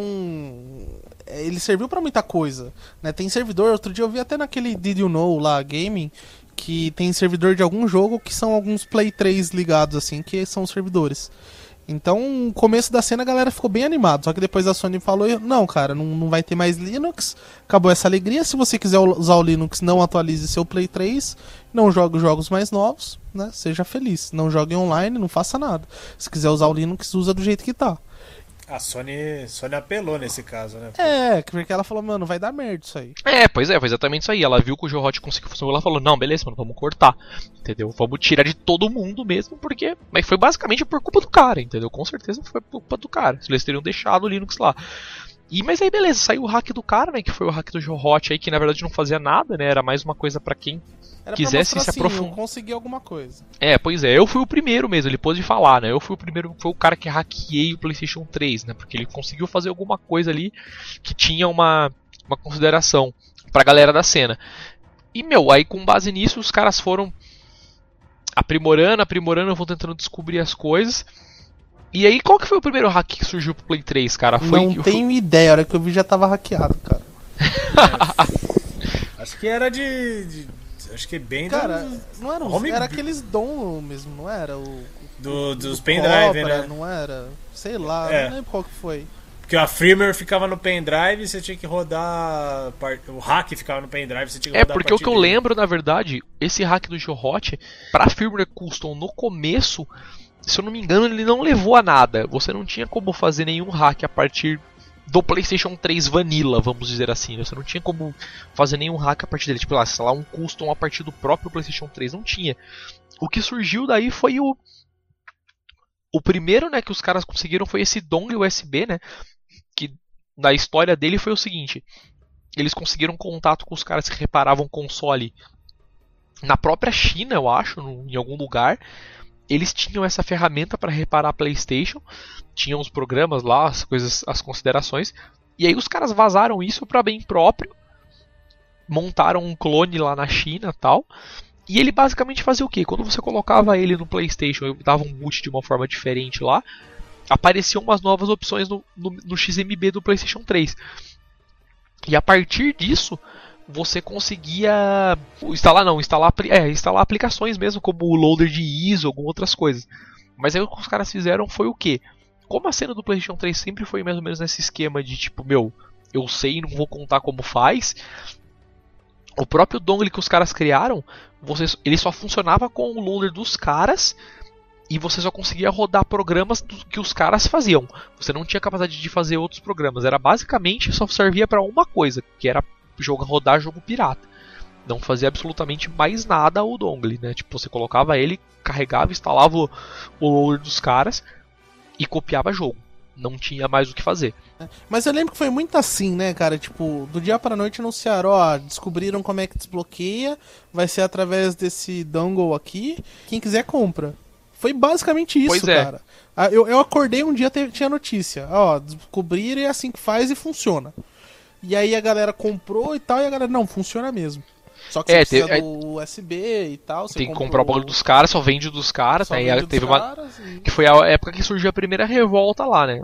Os caras, tipo, ah, não, não acho justo pagar pra poder ter pirataria e não sei o que. É, porque até então o homebrew vive em torno da cena da comunidade, né? E os caras estavam sendo completamente oposto. É, exatamente. O- os caras lançaram um negócio que exatamente era uma ferramenta de pirataria, né? Os caras chegaram e falaram, beleza, que isso aqui você vai rodar jogo pirata. Não tinha nenhuma outra funcionalidade. Tanto porque ninguém tinha como criar homebrew ainda, né? Só os caras tinham o loader dele. E era isso o homebrew que eles tinham, era um loader dele pra carregar jogos piratas e, meu, era isso que fazia. E, e tudo pelo HD, né? Ressaltando que Isso, exatamente. a cena do Play 3 roda sempre em, em cima de você rodar jogo pelo HD. É até por isso que a aceitação não é muito grande.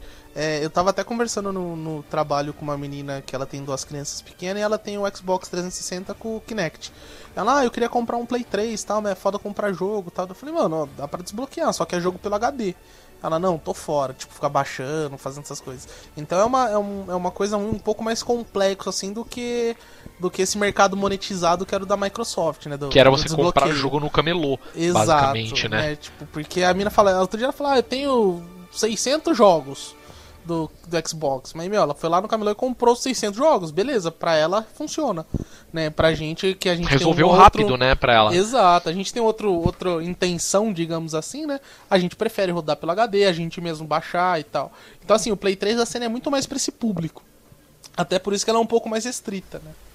Só pra eu relembrar aqui, foi nessa época que já saiu o, nesse, nesse esquema do, do, do pendrive mesmo, do, do desbloqueio, já, já, o, já conseguia o homebrew para copiar para dentro do Play 3? Não, não, conseguia, conseguia. Você conseguia rodar jogo ah, dentro, tá. copiar dentro do Play 3. Você copiava os jogos o, ah, o, de um HD externo para dentro é, dele. O, é. não, você colocou ele já o... Sim, você colocar o, o jogo e copiar. E copiar lá do, do, Play 3 mesmo pra Ah, não lembro, eu acho eu que dava sim, cara. Eu, eu acho lembro, que o loader que, que lançou já foi bem completinho.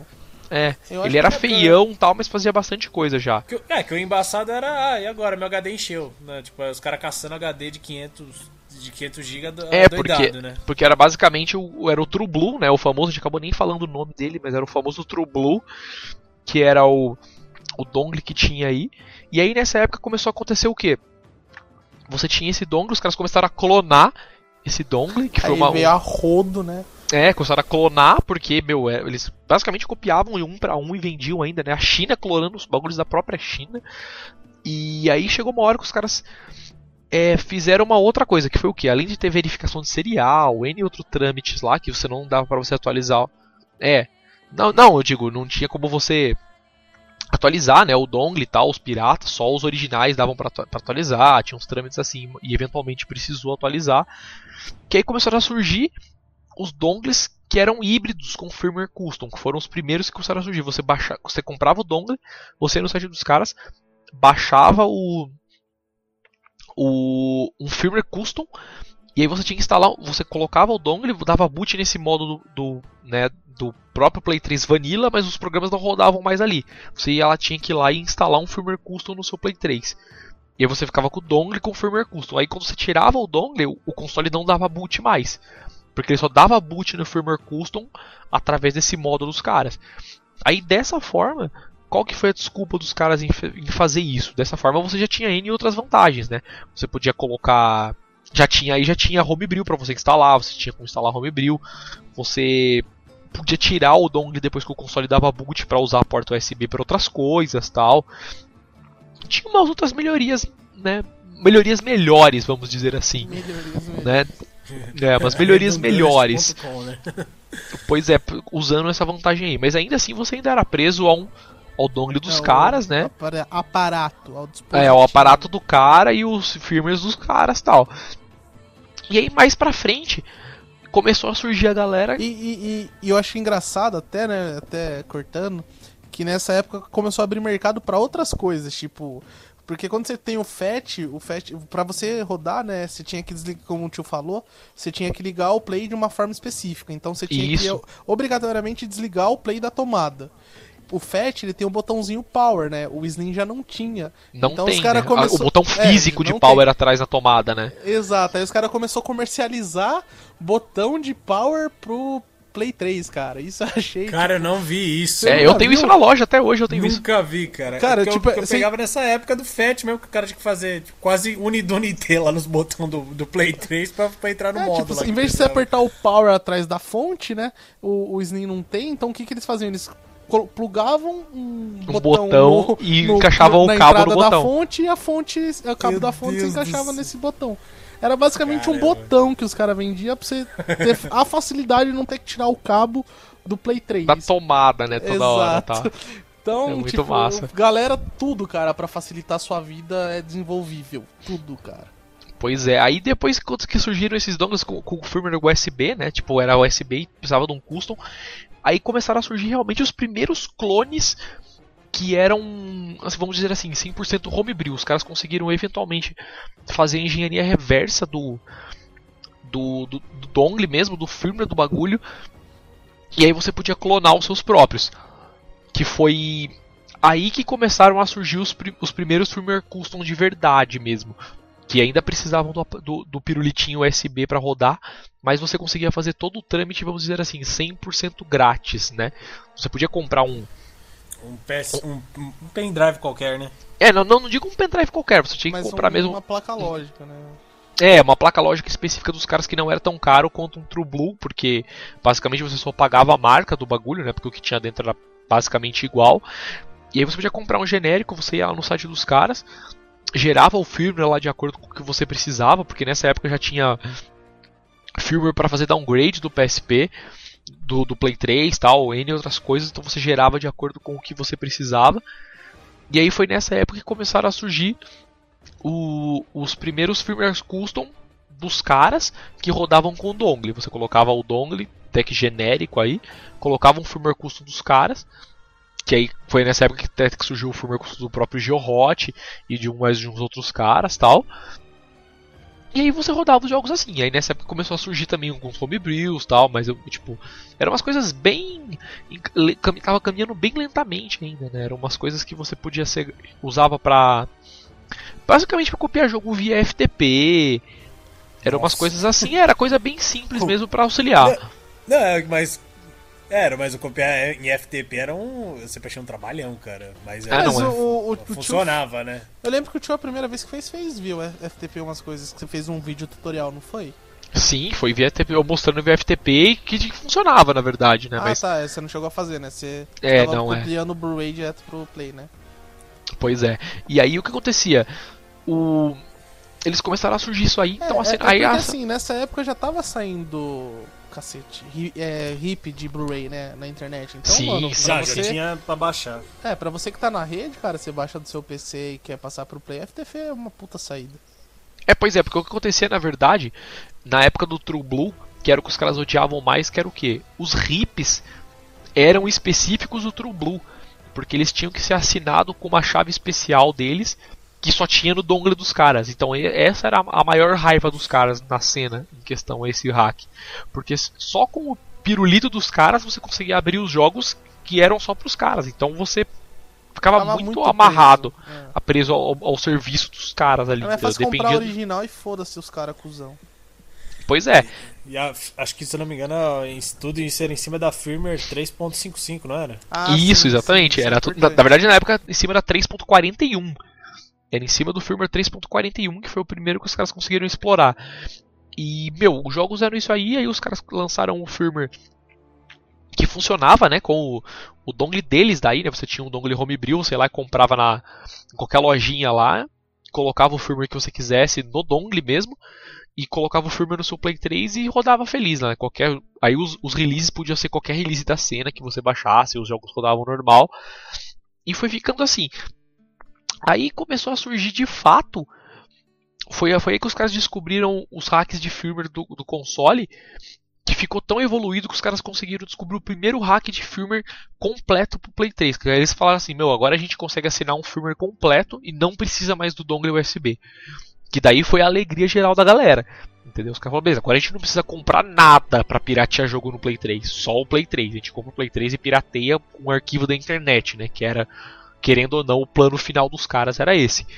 Então, foi aí que surgiram os primeiros firmware custom de verdade, né? Que eram não eram mais híbridos, eram somente firmware custom.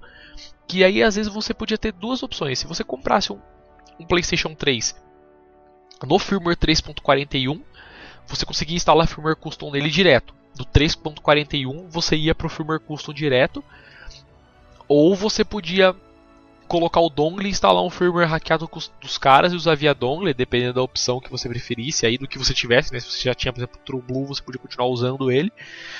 E aí surgiram essas coisas. E aí já tinha uma galera que já tinha atualizado o Play 3 para um firmware mais novo, por exemplo, 3.42, até mesmo o 3.50.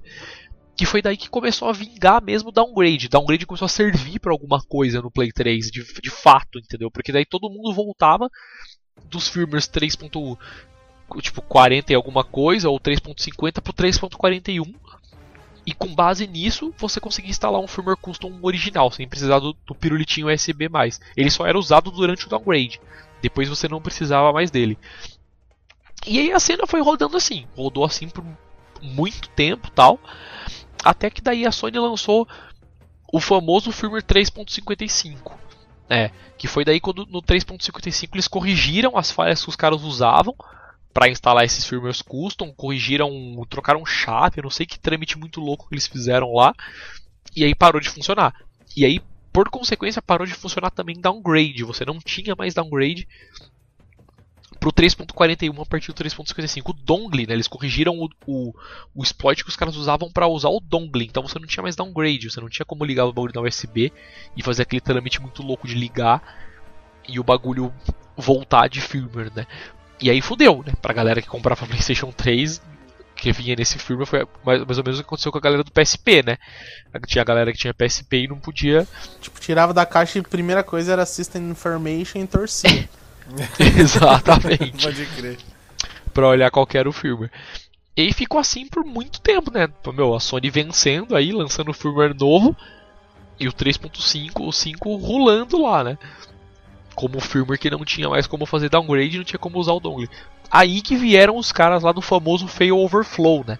Nossa, pode crer. Que foi os caras que Aí descobriram foi- a, a puta falha da Sony lá na questão da assinatura do. A Dos palestra firmwares. dos caras é demais, né? Mano, mas, mas foi uma avacalhação dos caras tão grande por cima da Sony. Foi. É, mano, os caras, os caras meteram a bota, né? Não, que a Sony não sabe fazer os bagulhos tal, e bababá. E nossa, e a Sony, a Sony, os caras foram lá lançaram o firmware 3.56 e já acabou, né? É, tipo, já corrigiram todas as falhas que os caras tinham falado. Beleza, a falha ainda existia lá tal, mas você não tinha mais como explorar ela, pelo menos não pra pirataria, né? Que era o grande, o grande marco da coisa, né? O cara queria firmware custom pra pirataria, nego não tava preocupado com hacking, com cena, né? Tipo, os caras queriam rodar jogo de ISO. Nessa época do, do Fail Overflow foi quando você deu sua palestra na campus do desbloqueio. Foi, né? foi, exatamente. Que foi a época que. Que falhou Daí o- porque o HD do Limp tava zoado.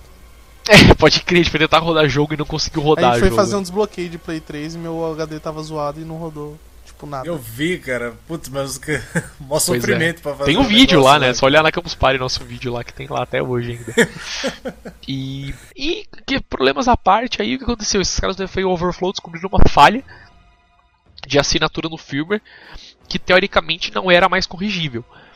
Que aí eles descobriram que ó, a Sony tem uma implementação, implementou uma, tem uma falha né, implementada no sistema deles, no sistema que não é corrigível, que é a parte de bootloader do console. E com base nisso a gente vai conseguir sempre agora instalar um firmware custom em qualquer firmware. Entendeu? Desde que os caras. Porque agora você consegue tipo, explorar essa falha em qualquer firmware. E essa falha não dá pra corrigir, blá blá blá blá blá blá. E beleza, aí virou a bagunça de novo. No todo mundo que tinha console no 3.55 não podia atualizar. Mas a, a grande vantagem era o que? Os consoles que você comprava na loja vinham com o 3.55. Então você podia comprar um console na loja, tirar da caixa e já desbloquear. Assim, já podia ir confidente que você podia fazer isso. E foi até aquela época que houve aquele, aquele dilema, né? Quem tá no 3.41 atualiza pro 355 e Isso, vê se rola? Ou... Porque eu lembro que foi uma puta discussão na época. Sair É, do ou fica 3.41 como e tá, pro né? 355 ou não? Pois é. E aí a galera aí começou a fincar muito bem. Os filmes do 3.55 começaram a ficar bem estáveis, começaram a a rodar mesmo, tudo que já tinha no 3.41, os caras foram portando aos poucos pro 3.55 e acabou que morreu, né? Essa questão do dongle morreu. E dos filmes em 3.41 realmente ficaram só os retardatários como era no PSP, né? A galera que ah, não vou atualizar, tenho medo de quebrar, tal, não vou mexer. E ficou no 3.41 por um tempo. Mas aí o E que a tava Sony vinga- ficando louca da vida, É. né? e aí o que tava vingando era o 3.55. Só que daí a Sony foi o quê? Os caras, não, não dá pra corrigir, não dá pra fazer nada e blá blá blá. E a Sony basicamente fez o quê? Ela fez um trâmite muito clever da parte dela A lá. Sony basicamente fez o quê? Assistiu a palestra dos caras. É, Os caras deu Pera aí. consultoria de graça pra Sony, basicamente. Mas aí tem. Meu, foi uma. A palestra dos caras foi até. Tudo bem, questão de, de explicar como funcionava, mas na questão deles falar da Sony, cara, foi muito esculachado. É, os caras. Zoaram a. Sony de cima a baixo, cara. Pois é, e isso foi foda. Mas. E foi vingando assim. por um bom tempo ficou vingando assim, aí a Sony lançou o famoso 3.56, que era basicamente o que? Era um firmware novo que, que eles corrigiram uma das falhas que os caras usavam para assinar o firmware, eles trocaram as chaves de novo. E aí a partir do 3.56 você não tinha mais como instalar firmware custom. E até hoje vigora assim. A partir do firmware 3.55 você não não tem mais como instalar firmware custom diretamente no console. Que foi daí, nessa época, que começaram a surgir os, os downgrades de firmware via hardware, que é o famoso E3 Flasher, ou você usava a Stance Board e tal, porque daí você precisava fazer o quê? E até hoje vigora assim. Você ficou agora basicamente com, com, Nessa época você tinha dois modelos de console. Os FATs, que não vinham né, em firmware 355, ou ou no máximo vinham com o 355 os slings que vinham no 355 e os slings que já vinham com 356, que aí você tinha que desmontar eles e fazer downgrade para o firmware 355 e por consequência daí aproveitar das funcionalidades que ele tinha, né, o bug da assinatura, tal, todos os trâmites que você precisava para instalar um firmware custom. E aí voltou a bagunça de novo, né? Você, só que aí era muito mais trabalhoso, porque você tinha que desmontar o console, né? Você precisava de um de um trabalho bem mais complexo para fazer o downgrade do seu console. E aí, eventualmente, a Sony chegou no patamar que ela tá agora, que foi o que? Ela chegou e falou: beleza, vamos então corrigir esse bug do bootloader que os caras estão usando aí. Aí eles tiveram que lançar um modelo novo de PlayStation 3. O PlayStation 3 ainda era Slim, não era Super Slim ainda, mas já, já tinha o bug do bootloader corrigido. Esses são os famosos PlayStation 3 que vem com o firmware 3.56 ou até mesmo com o 3.70, que era muito famoso, também vi. E eles não têm downgrade. Uma das coisas que eles fizeram foi o que? O console via hardware é impedido de rodar o firmware 3.55. Entendeu? Ele não roda, porque o, o, console não é compatível com o firmware 355, porque como os caras corrigiram a falha, e a falha teoricamente tinha que estar presente no firmware por firmware 355 rodar, ele não era mais compatível. Então se você fizesse downgrade no console, você brincava o console, até você restaurar o, o backup que você tinha original do console. E aí, basicamente, a Sony, nesse momento, tinha ganho a guerra aí dos hacks do console, porque você tinha um PlayStation 3 que não dava para desbloquear. E até hoje existe.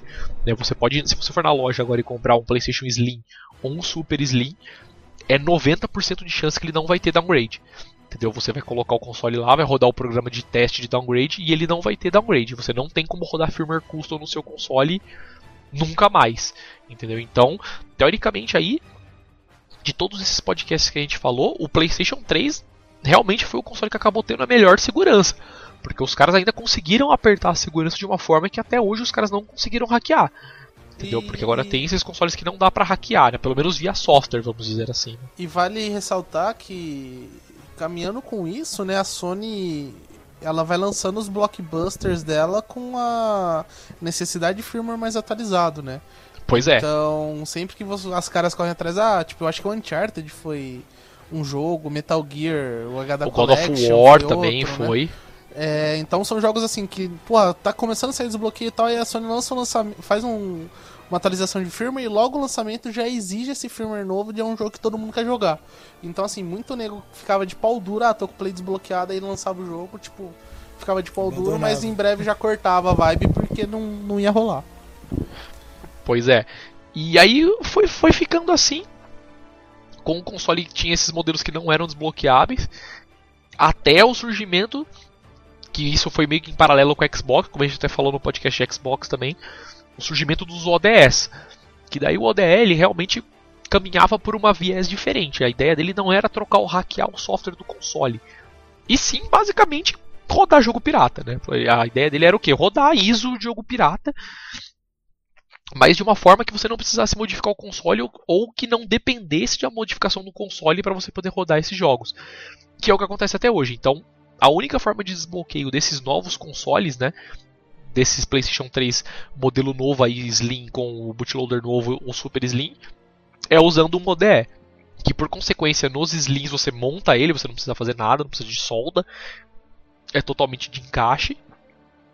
E no caso do Super Slim ele exige solda. Em alguns Slims também, se eu não me engano, ele exige solda também. E no Super Slim todos exigem uma solda. Você tem que soldar umas, uns capacitores em algum lugar, você tem que soldar umas pecinhas e soldar outras lá em algum lugar. Mas basicamente foi isso. E agora ficou assim, os caras lançaram esse ODE e o ODE desbloqueou esses novos videogames e funciona basicamente como é no Xbox. Você carrega jogos de HD externo, tal, não tem desbloqueio de software, né? Você não pode hackear os jogos, você não pode instalar firmware custom, apesar que no caso do ODE do Play 3, eles conseguiram até uma forma de rodar homebrew. Você consegue rodar homebrew de dentro do, do, do sistema, né, do ecossistema do ODE. Tanto que os caras conseguem até rodar Multimain ou até outros loaders de dentro do ODE para você ficar com uma interface mais confortável ali, né, para você acessar os seus jogos. Você não precisa, sei lá, ir trocar os jogos num controlinho do ODE, tal, levantar do sofá para fazer, né, ficar tipo ejetando drive manual, n coisas que tinha. Você basicamente agora faz tudo direto de um, de um manager como se você tivesse um firmware hackeado também. Mas e aí ficou assim, cara, a cena do Play 3 foi isso que a gente falou, né? Começou com esse dongle, né? Teve muita contradição da galera que queria, não queria comprar, queria, não queria usar, não aceitava o que os caras faziam, né? De forçar você a assinar os jogos, a baixar os releases dele. Surgiu o firmware custom depois, vingou por muito tempo, vinga até hoje, vigora até hoje, né? Para quem tem a sorte de ter um Slim modelo antigo aí. E depois agora surgiram os ODS, como surgiu no X-Key, que eu acho que isso é até o futuro, né, de desbloqueios. Eu acho que agora todos os consoles novos que forem surgindo, provavelmente a, a primeira viés de, de tentativa de desbloqueio vai ser via ODE. Então, os caras sempre vão tentar essa, essa forma primeiro, antes de tentar alguma outra coisa mais complexa, né, um ataque direto ao, ao software do console. Então, e ficou assim, cara. Roda jogo aí, roda homebrew também, é, né? Como eu, comentei pelo ODE. Acho que vale uma ressalva só apesar da Sony ser a, a, ter a maior segurança aí para hardware, é ela que sofreu o maior ataque de hackers, né, com a PSN. Que é, isso ah, pois é. Falar, da, né? da PSN aí que ficou fora do ar aí mais de um mês. Não lembro quanto tempo exatamente. É, mas... O nego tava mudando de lugar, né, os servidores. Né? Exato, mudou fisicamente, cara. Porque a Sony sofreu ataque de hacker, né? E a segurança da PSN foi comprovada que era um lixo. Que os caras conseguiram roubar a informação de todos os usuários do mundo. Então. Eu lembro, pois é. Eu lembro que os caras estavam fazendo. falando até do, do firmware rebug lá, né? Que, que acho que foi muito em cima disso aí. Não sei o quanto que, que tinha ligação do, do firmware com o hack da PSN. É, né? porque na verdade o rebug, na verdade, o que eles fizeram foi só um trocadilho com o nome. Que era a questão de você debug, porque o firmware rebug, apesar dele ativar todas as funcionalidades que você tem também de. de poder rodar jogo, poder rodar homebrew tal, nos consoles que ele é compatível, ele tem muito mais funcionalidades de debug instaladas nele. Tipo, você, meu, você entra no menu dele, ele tem um menu dentro do XMB que é só pra ele. Meu, tem uma caralhada de opção que você pode ativar lá, mas que os negros nem sabem o que é. Alguns caras nem sabem o que é, eles colocaram lá porque, meu, se você sabe o que faz, você pode usar.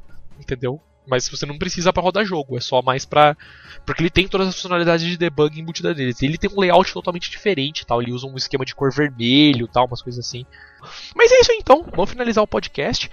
Nessa edição aqui falamos aí sobre PlayStation 3, sobre PSP, né? Consoles da Sony até o momento fugindo aí de PS Vita e PS4, porque ainda não tem nenhuma novidade para falar sobre eles.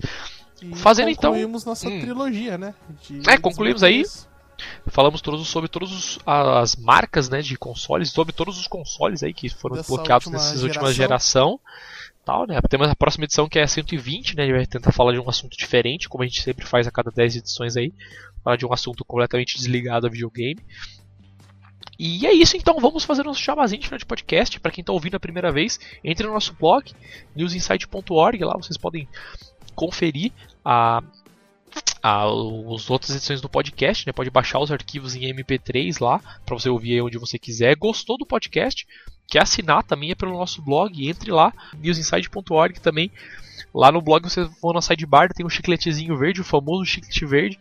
Cliquem nele, lá, um botãozinho verde com o número, vocês vão para a página do Feedburner, lá vocês podem assinar o podcast via agregadores de podcast aí que vocês quiserem. E por fim, Gostou? Quer mandar um e-mail, um salve, uma sugestão, uma crítica? Mande um e-mail pra gente. Nosso e-mail é podcast arroba newsinsight.org. A gente lê os e-mails aí depois para você. A cada começo de edição a gente sempre lê alguns e-mails aí. E uma outra novidade também, falando aí, inteirando antes de finalizar de vez mesmo, a loja News Inside tá aí com uma, com uma cara nova, né? Para quem ainda não viu, entrem lá, loja.newsinside.org. Estamos rodando um novo sistema de e-commerce aí bem melhor, bem mais organizado, tal. E comprem lá principalmente, né? Só, vocês podem só entrar e ver também, mas quem quiser compra também, que é muito legal, tá? Eu gosto, principalmente porque paga minhas contas, fala que vocês comprem. Então eu gosto que vocês comprem sim, de verdade. E é isso aí, dêem uma conferida lá, tal. Eu falo brincando, tal, mas quem não quiser comprar pode só entrar lá, dar uma olhada, ver como ficou, tal, né? Ver se tem mais alguma coisa de interesse. Logo, logo a gente vai estar entrando com com eletrônicos agora na, na loja News Inside tal. Eletrônicos no caso de eletrônica, né? Não TV e tal, essas coisas, mas. Porra, velho, compre geladeira! É, então, exatamente. Não eletroeletrônicos, né? Mas Casas ele... News Inside, praticamente. É, né? mas eletrônicos aí, tipo Arduino, componentes. É, capacitores, essas coisas que a gente vai vender na loja, vender kits para eletrônica. Ah, vamos entrar com isso aí também. Pois é, nas próximas semanas aí já estaremos entrando com essas novas categorias aí. Quando tiver e propaganda isso, na TV, eu quero ser modelo garoto propaganda. você pode entrar na loja News Inside no shopping andando assim, é. né? Oi, eu vim comprar. É só amanhã, hein? Ó. Liga esse capacitor no seu rabo. Mas está muito barato. Isso aí. Então é isso aí, então. O podcast fica por aqui. Fale tchau, senhor Limp. Nos despeçaremos agora. Fale tchau, Limp. Nuno, Dante te ama. É. Agora o culpado sou eu. É. Fale tchau aí também, Sr. Dante Borges. I love you, Nono. Michel. Michael. É isso aí então, podcast News Inside fica por aqui então, daqui 15 dias temos outra edição, então falou, tchau, tchau, tchau, tchau.